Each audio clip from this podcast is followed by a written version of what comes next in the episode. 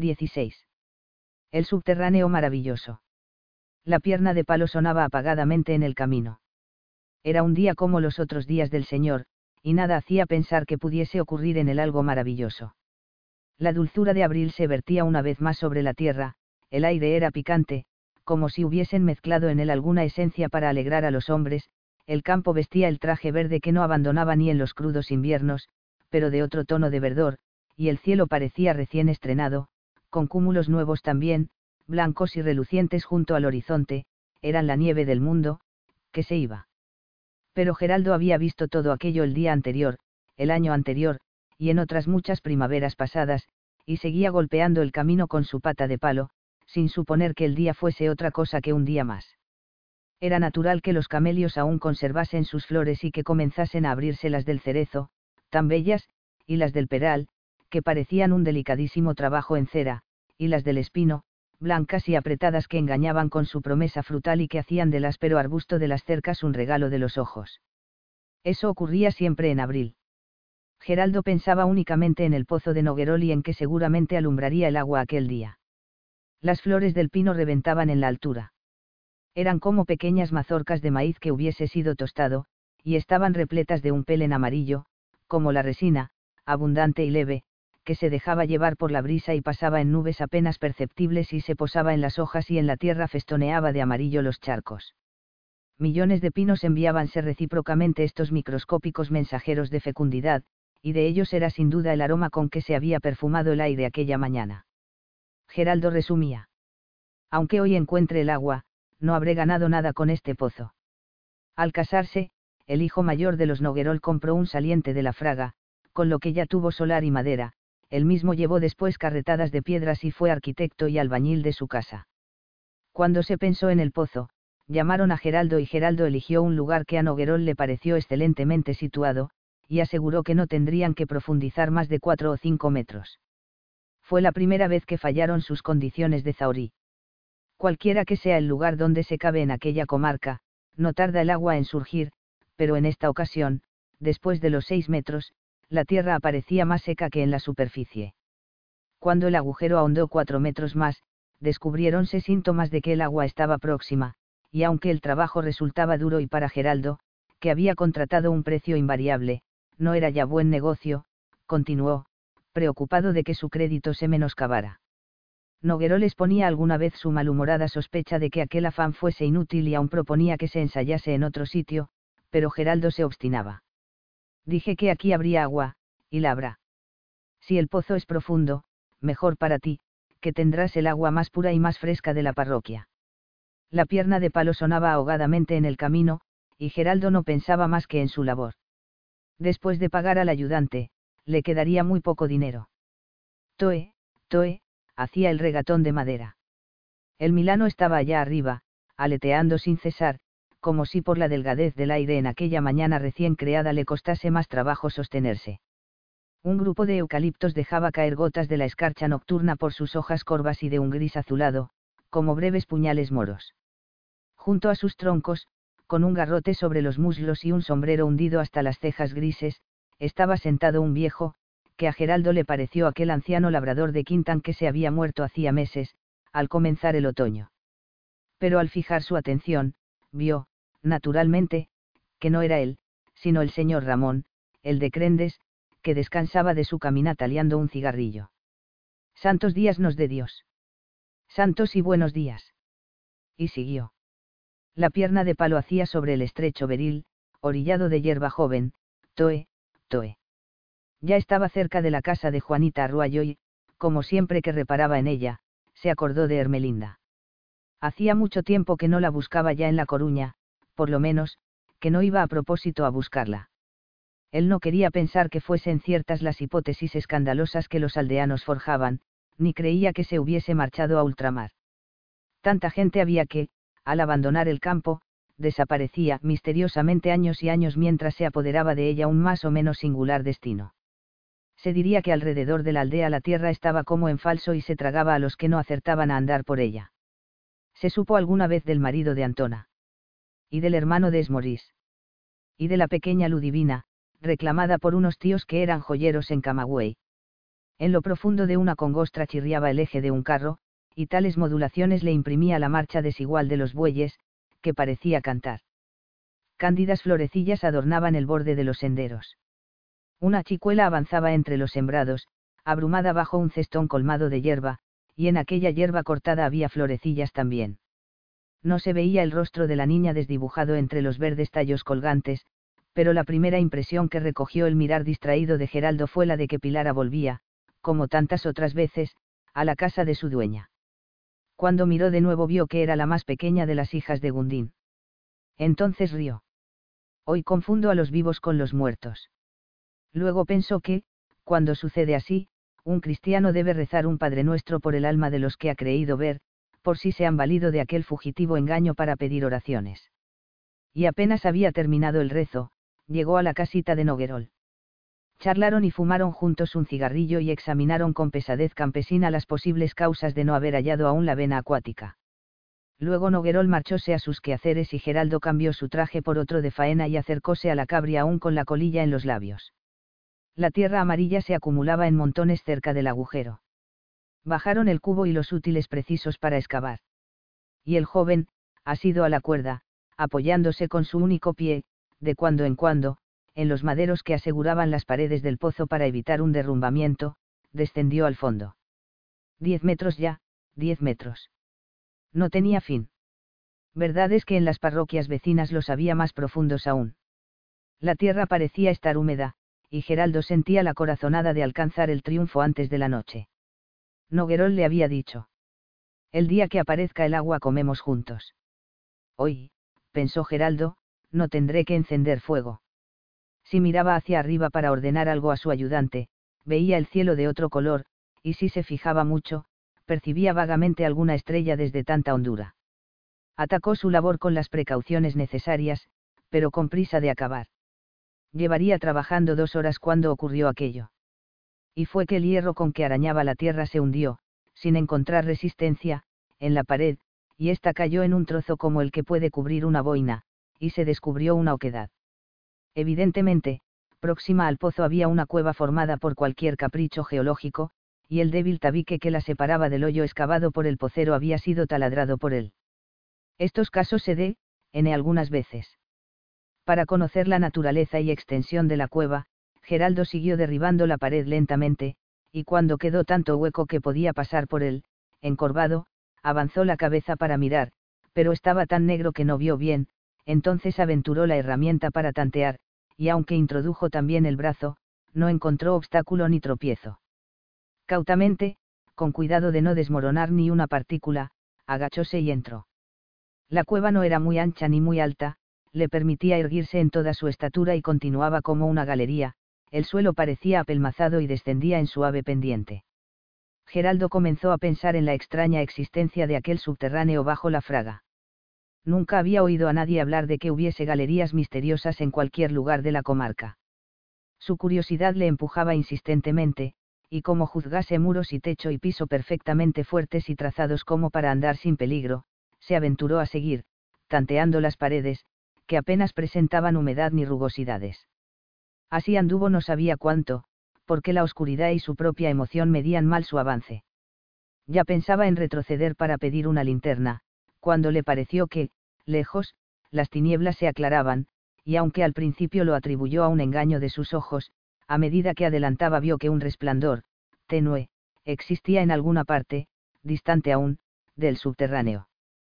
Calculó que estaba próximo a la salida de aquel corredor y se avivó su afán de descubrir dónde afloraba, aunque desde luego calculó que la grieta que daba paso a la luz estaría disimulada entre roquedos del bosque e ignorada de todos, puesto que nadie la había aludido jamás. La claridad fue aumentando y ensanchándose el corredor. Ya era posible distinguir sus paredes oscuras y el techo desigual, en el que los salientes alargaban sus sombras hacia atrás, en cabelleras peinadas por aquella luz suave. Aunque Geraldo abriese sus brazos, ya no podía tocar con ellos, como antes, ambos muros a la vez, porque divergían y se ampliaban. Todavía lejana, la luminosidad se acentuó, era de un tono rosado, pero como la tierra tenía un color amarillo se combinaba deliciosamente con él y alcanzaba esa aterciopelada calidad que solo la pintura al pastel da algunas veces a la luz en sus mejores obras. Si el joven se detenía, Un silencio tranquilo, sin amenazas, se hinchaba blandamente. Una sombra apareció. A diez metros de distancia, proyectada de derecha a izquierda, fue primero una manchita sobre el suelo apisonado, después se extendió, larga y fina, muy negra, y cuando se dobló, siguiendo el ángulo del suelo con la pared y comenzó a subir por ella, Geraldo vio que formaba la silueta de un hombre. El hombre estaba allí. Había surgido lentamente por una rama lateral de la galería, y se detuvo como esperándole. La rosada luz iluminaba su perfil. Era un anciano, cenceño sin demasía, erguido, ni alto ni bajo, envuelto en una opalanda negra, la luz parecía henchir y ahuecar sus barbas y su cabellera blancas, quedarse en ellas como el agua en la fungosidad de una esponja. Geraldo avanzó.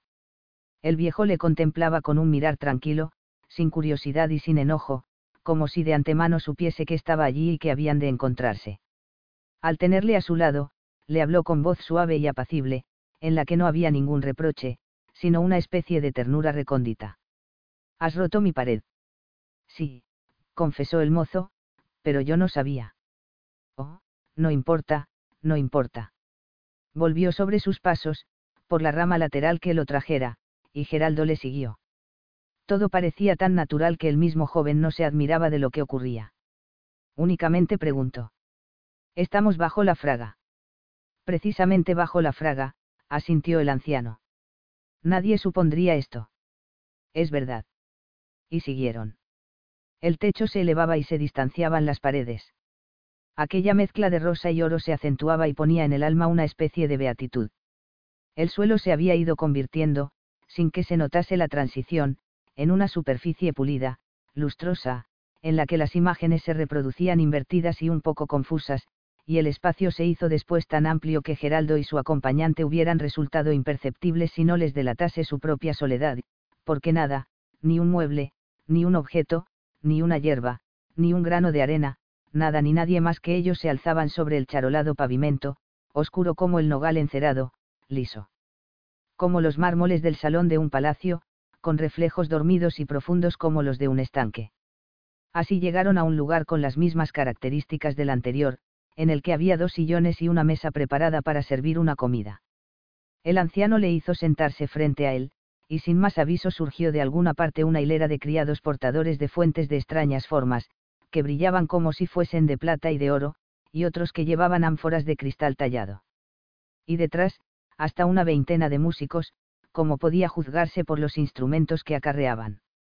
Toda esta gente tenía forma humana, pero con singularidades nunca vistas entre la que mora en la superficie de la tierra. Así, algunos llevaban los ojos al extremo de unos pedúnculos, recordando vagamente las langostas y ciertos insectos, otros no tenían manos, sino que sus brazos, largos y flexibles como los de un pulpo, terminaban naturalmente en punta, otros mostraban hocico en vez de boca. Entre ellos había quienes miraban con unos ojos tan grandes que ocupaban casi toda la cara, y quienes poseían un delgado cuello de más de un palmo, y quienes llevaban la doble joroba de polichinela. Mas a pesar de esta conformación extraordinaria, ninguno era repugnante y todos graciosos, como las figuras que suelen ilustrar los cuentos para niños. Vestían trajes arbitrarios, de colorines, maravillosamente armonizados y que no se parecían entre sí. Uno que tenía una barriguita de rana y unos pies de rana, era el único que iba descalzo, pero el color verde blanquecino y la delicadeza de sus dedos le hacían más elegante que si le hubiesen puesto zapatos. Ninguna cabeza se adornaba con pelo rubio o moreno, sino que todas las cabelleras presentaban tonos vivos, rojas o amarillas o verde manzana o azul, hasta en aquellos que no disponían más que de un mechón alzándose sobre el cráneo como la llama en el candil. Eran en general tan pequeños que ninguno excedía de cuatro pies, pero los había tan diminutos que apenas medirían veinte pulgadas. ¿Y acaso fuesen estos los más deliciosos? En cuanto a los músicos, llevaban todos grandes anteojos redondos y unas casacas parecidas a las que fingen los élitros sobre el cuerpo de las cigarras, y del mismo color, lo que les daba alguna semejanza con ellas. Estos veinte servidores, en vez de acercarse a la mesa como los demás, se inmovilizaron a cierta distancia y apercibieron, dispuestos a tocar, sus instrumentos. La comida fue tan copiosa como las que daba el cura de San Tirso de Mavegondo el día de la fiesta. Hubo sopa de fideos, y sopa de letras, y sopa de macarrones, y caldo de navizas, y pollo asado, y pollos en cazuela, y trozos de lomo de cerdo que rezuman una grasa dorada al ser cortados, y arroz con leche y canela, y bizcochos de puente de hume. Hubo también otros manjares que Geraldo había visto alguna vez, pero nunca comido, el turbante de langostinos, que un día admiró en el escaparate de un restaurante coruñés, y el pastel del salmón, que codició en el mismo lugar, tan decorativo, y el frasco de frutas en almíbar, que anheló en otro escaparate, porque cuando iba a La Coruña persiguiendo el azar de un encuentro con Hermelinda, deteníase con preferencia ante tales comercios y se le hacía agua a la boca mientras pensaba, me agradaría. Comer de esto, pero debe de costar una fortuna. ¿A qué sabrá? Y aquí que en aquella mesa había de todo cuanto había deseado gustar. Y eso que es tan difícil de hallar en las tabernas, un vino del Ribero de Avia auténtico, con su sabor fresco y su color levemente morado. Pero sirvieron asimismo champaña, que él había visto beber en el Bóreas a los accionistas de la empresa, y el tapón saltó esta vez tan alto que se perdió allá arriba, en la bóveda oscura, y no lo vio caer. Geraldo comía y bebía y estaba lejos de notar las molestias del hartazgo o de la embriaguez. Sentíase feliz y optimista, propenso a hablar y libre de preocupaciones. Si se dijese que no se acordaba ya del condenado pozo, ¿acaso nadie lo creería? En verdad, nunca se había encontrado tan bien. Los manjares estaban cocinados con tal pericia que jamás soñó que pudieran ser tan sabrosos. Su acompañante engullía tanto como él y de lo mismo que él, lo cual es muy agradable en una mesa. Y los músicos tocaban, por una venturosa casualidad, las mismas piezas que los del salón de Cecebre, y entre ellas, precisamente las que más y mejores recuerdos despertaban en Geraldo, porque eran las que estaban en boga cuando Hermelinda se marchó. Apenas terminó el almuerzo comenzaron a vagar por el ámbito de aquel salón sin fin unos puntitos de luz de vivos y variados colores. Parecían chispitas de estrellas o piedras preciosas que se sostuvieran milagrosamente en el aire, unas eran rojas como rubíes y otras verdes como esmeraldas, pero nunca una esmeralda ni un rubí brillaron tanto. Tenían los mismos puros y cegadores tonos que un prisma obtiene de la luz, y como se reflejaban en el lustroso suelo, aún era su efecto más cautivador. Al pasar una de ellas cerca de Geraldo comprendió lo que eran. Y eran esas arañitas que viajan por los aires colgadas del hilo que ellas mismas segregan y que se dejan llevar por las brisas hasta muy largas distancias. Las arañitas de aquel subterráneo pendían también de una hebra sutil y tornasolada, tenían patitas de oro y todo el cuerpo era de luz, una gotita de luz cada una. Dos criados acercáronse a los comensales con bandejas colmadas de cajas de puros y de cigarrillos. Geraldo cogió un cigarro y permaneció indeciso, pero como si su anfitrión adivinase su deseo, le sonrió y animó con un movimiento de cabeza. Entonces el aldeano desprendió una hoja de papel de fumar, hundió sus dedos en una caja donde se ofrecía un buen tabaco negro picado, tomó una buena porción y se dispuso a liarlo, que es la delicia previa de un buen fumador. Reunió las partículas caídas en su traje y, adheridas a las manos, las devolvió a la caja y buscó la yesca había quedado en el traje, al cambiarlo. El viejo extendió la mano, cogió una arañita roja que pasaba lentamente y encendió su cigarrillo. Geraldo pinzó otra, azul como un zafiro, la aproximó al grueso cilindro que había elaborado, y el humo comenzó a salir. Los dos criados alejáronse.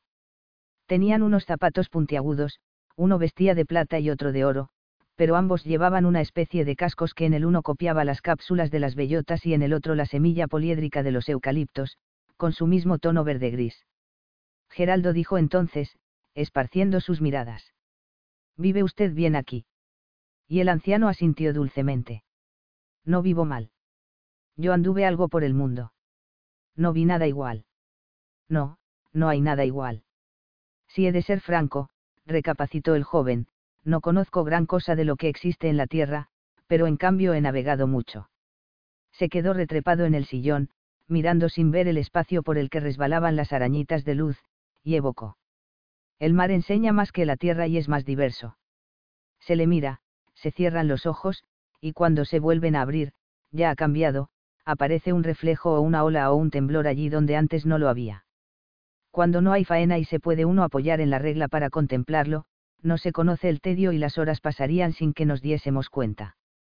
A veces brilla como si fuese de metal, a veces es tan azul y tan tranquilo que parece que el barco va por un cielo que hubiese debajo del otro cielo. Es muy hermoso el mar. Es muy hermoso, apoyó el anciano. Yo trabajaba en un barco ballenero. Las olas entraban por una banda y salían por la otra.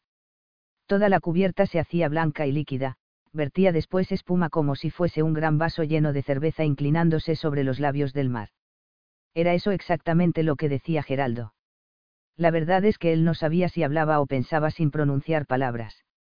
Se entregaba hondamente al placer de la evocación sin reparar en sí el anciano que asentía, sentado frente a él, le escuchaba con los oídos o le oía con los ojos profundos y dulces que tenía clavados en los suyos.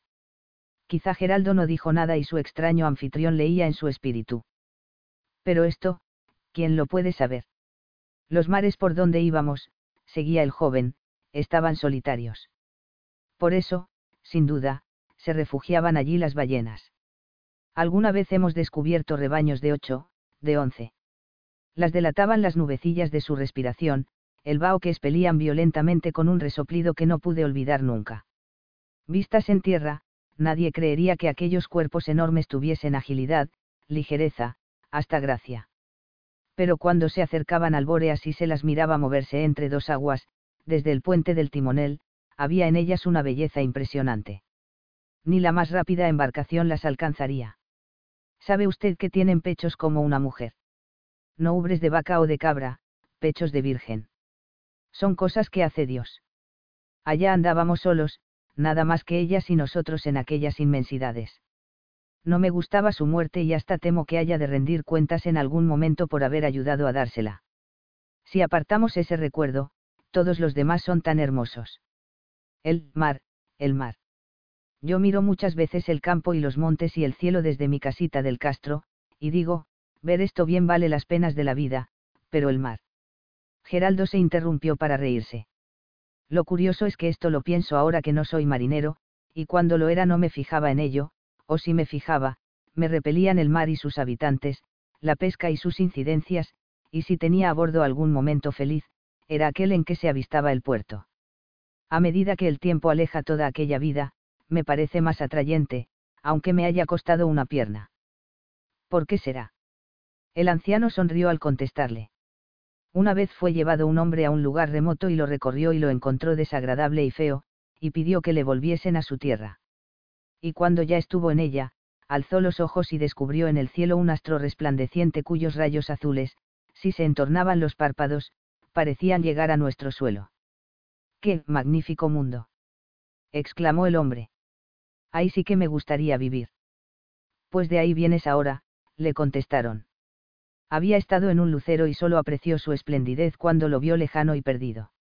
Así somos, reconoció Geraldo inclinando la frente.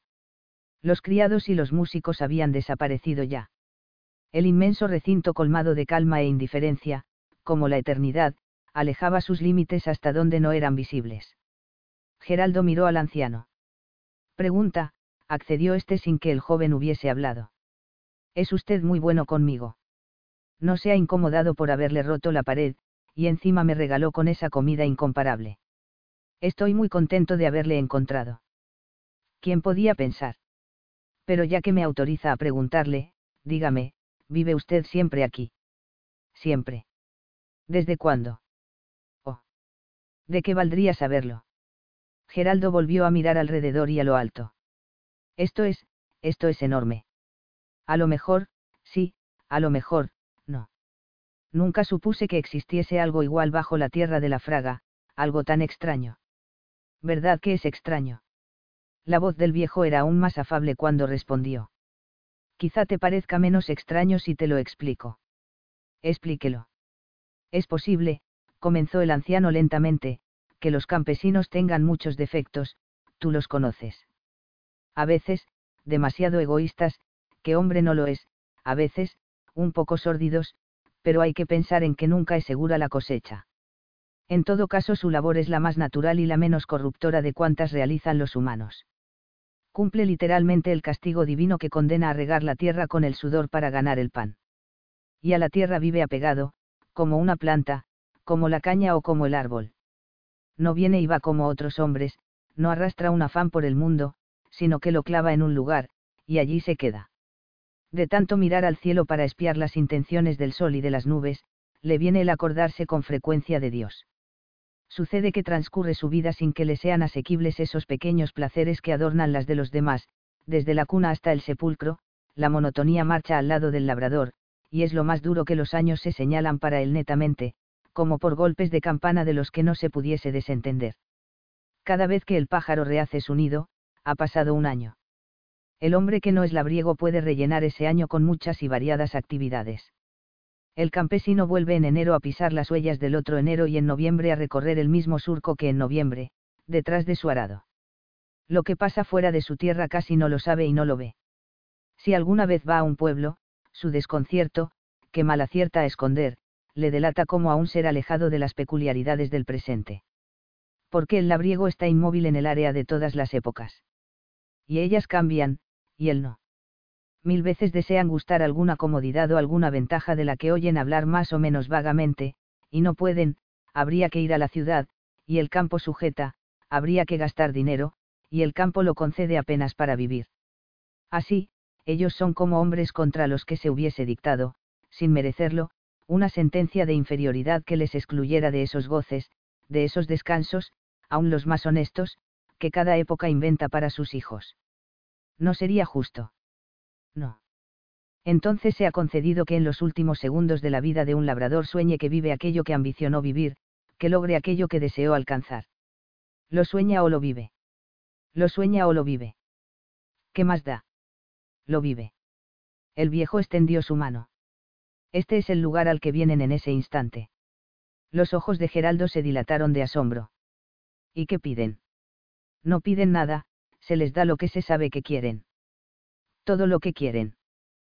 Todo lo que han querido. Una comida como esta, por ejemplo.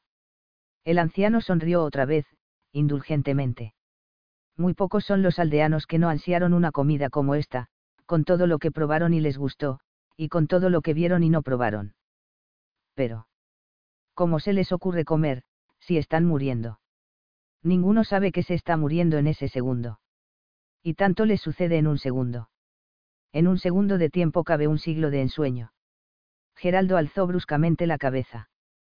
Sin embargo, dijo, yo no voy a morir, yo estoy aquí porque entré por la pared del pozo.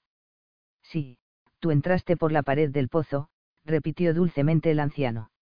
Geraldo consideró, cruzando los dedos. Es asombroso, es asombroso. Nunca se podría imaginar algo parecido. Quiere creer que el saberlo me ha puesto alegre, más alegre aún. Y miro todo esto con mayor curiosidad que antes. Hay otros sitios aquí, abajo. Me los enseña. Sin haber terminado de hacer su demanda ya vio al anciano en pie, y le siguió. Anduvieron sobre el pulimentado suelo menos trecho de lo que se hubiera supuesto que era necesario para llegar a una pared donde se abría una puerta de trabajados mármoles. Cuando la transpusieron, encontráronse en una estancia de techo bajo, desprovista de adornos, de luz atenuada que producía en el espíritu una impresión de confidencia, de intimidad, de hallarse en lugar donde nadie habría de importunar con inesperada presencia. Era esa luz suficiente y suave de las alcobas. A derecha e izquierda, a lo largo de las paredes, había grandes arcones, con las tapas alzadas, todos iguales y de maderas oscuras. Cuando Geraldo se acercó, vio que estaban llenos de monedas de oro, y otros, de monedas de plata, y algunos, de billetes de banco.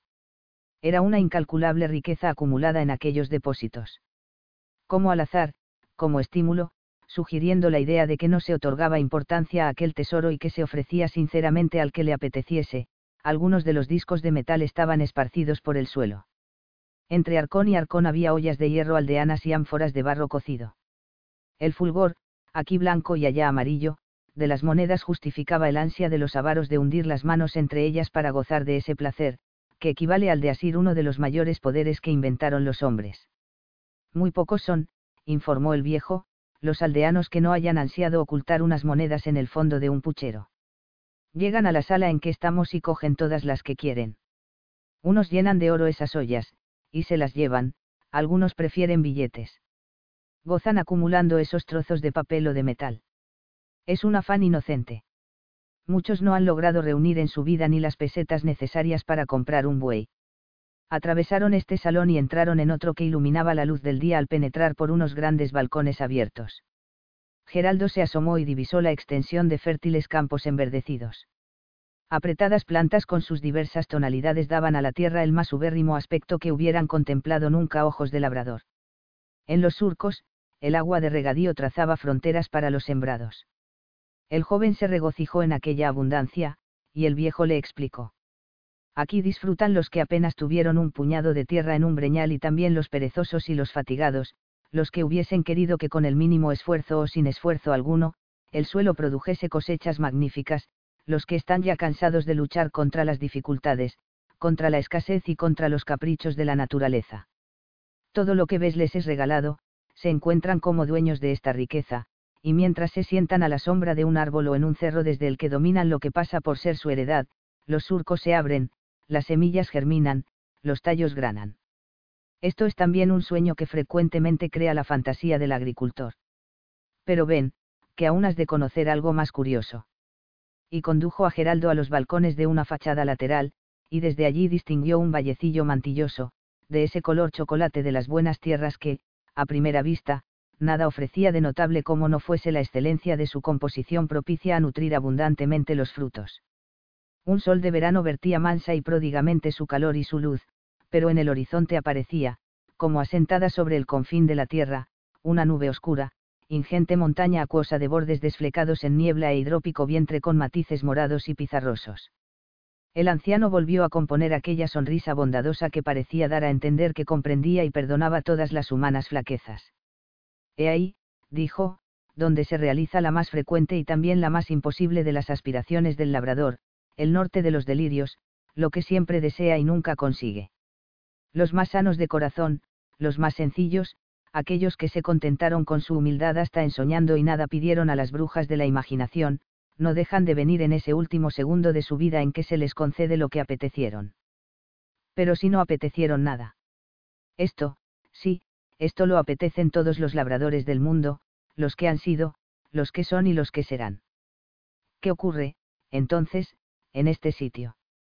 En este sitio llueve o hace sol según el deseo del campesino y por el tiempo que le conviene, llueve una hora o una semana, o alumbra el sol un día o un mes, hasta que nuestro huésped piense que ya es bastante. Como ves, esta llanura es más pequeña que la otra, porque aquí no suelen venir los ambiciosos ni los holgazanes, sino los que hallan en el trabajo un placer y piden a Dios que no les falten nunca las fuerzas para cumplirlo, esos ancianos que no se resignan a reposar, esos jóvenes que roturan la tierra con tanto amor como fecundan a sus esposas, esas mujeres que escardan sus eras con el paciente cuidado con que despiojan las cabezas de sus hijitos.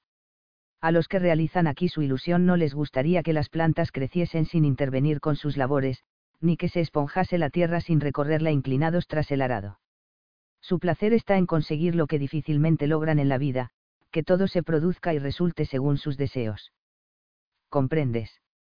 Sí, comprendo, habló Geraldo, enternecido. Y siguió mirando el sol vivificante y la nube agazapada en la lejanía, pronta a acudir entoldando el cielo para verter el más eficaz de los riegos, en cuanto el labrador, enjugando su frente, pensase, ahora. Si el Señor quisiese mandar un poco de lluvia. Al fin separóse del balcón y fue caminando, abstraído, hasta encontrarse en una terraza, en la que una escalinata ancha y blanca inducía a bajar el tendido y suave declive de sus peldaños, que ponían la última arista de su pulida nitidez en la enarenada plazoleta de un jardín. Al través de los arbustos y sobre sus copas se veía dormir el mar, un mar verde con escamas de oro. Geraldo avanzó despacio, con un deleite íntimo entre las flores nuevas y los bojes antiguos, gozoso de aquel aire que olía a lelíes y a mar, y de algo deleitoso que había en la atmósfera y que quizá fuese la paz tan intensa que parecía sentirse físicamente en torno al cuerpo, grata y tibia y acariciante como una prenda de lana sobre la piel. El anciano había desaparecido seguramente permanecía en alguno de los balcones para dejar que su huésped disfrutase a gusto las bellezas del lugar, lo cierto es que Geraldo no advirtió el momento en que se separó de él y cesó de verle. Ni le preocupó ese detalle.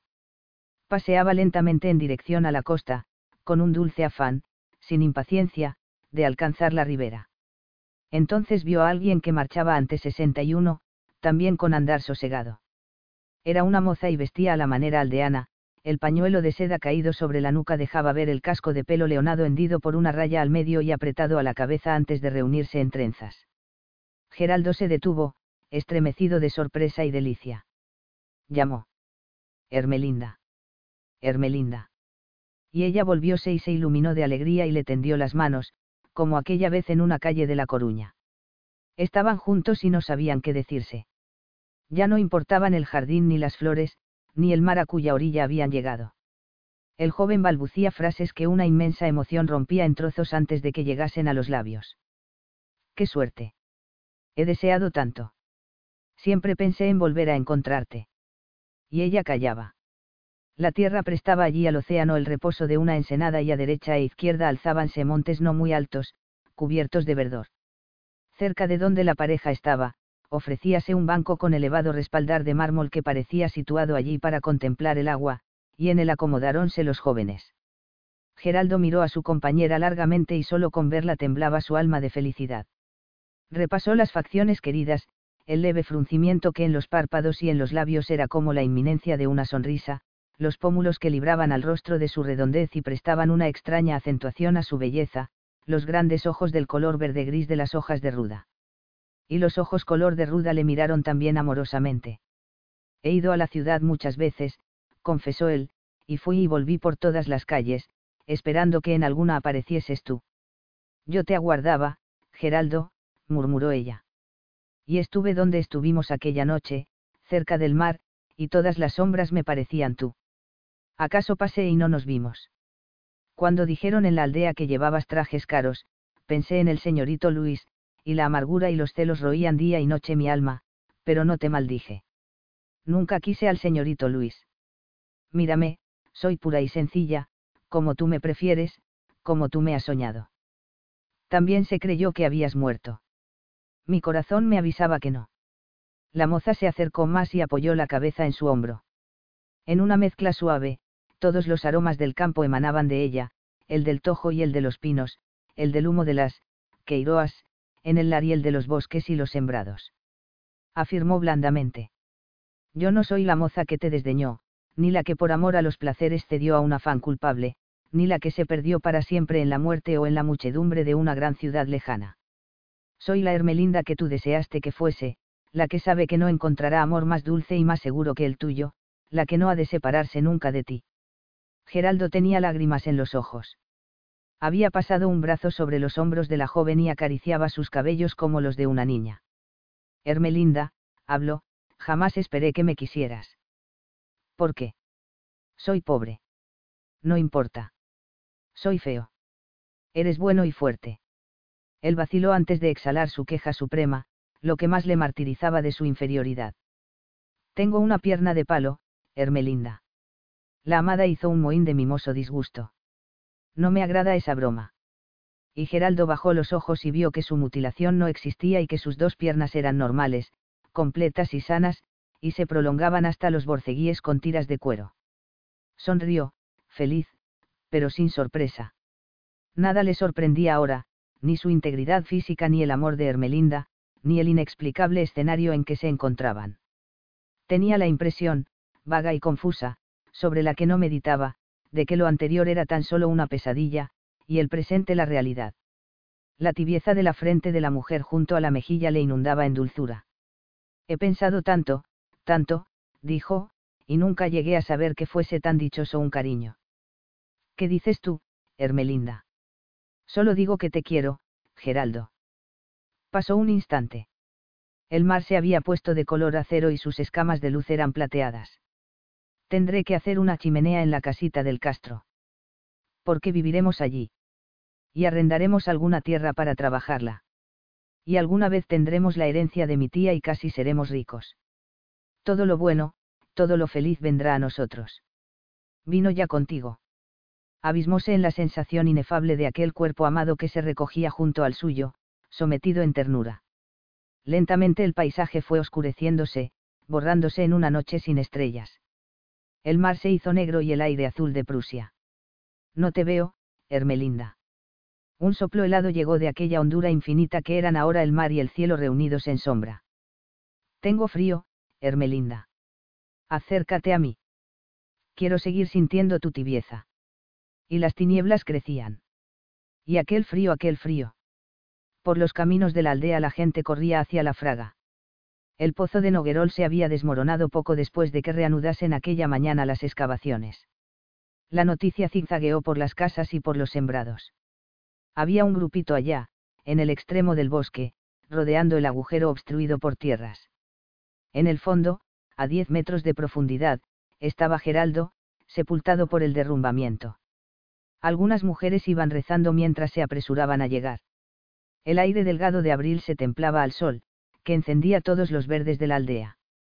Era un día como los otros días del Señor. Ultílogo. Y transcurrieron los días. Y los años. Y vino la muerte y pasó su esponja por toda la extensión de la fraga y desaparecieron estos seres y las historias de estos seres. Pero detrás todo retoñaba y revivía, y se erguían otros árboles y se encorvaban otros hombres, y en las cuevas bullían carnadas recientes y la trama del tapiz no se aflojó nunca. Y allí están con sus luchas y sus amores, con sus tristezas y sus alegrías, que cada cual cree inéditas y como creadas para él, pero que son siempre las mismas, porque la vida nació de un solo grito del Señor y cada vez que se repite no es una nueva voz la que la ordena, sino el eco que va y vuelve desde el infinito al infinito. Fin.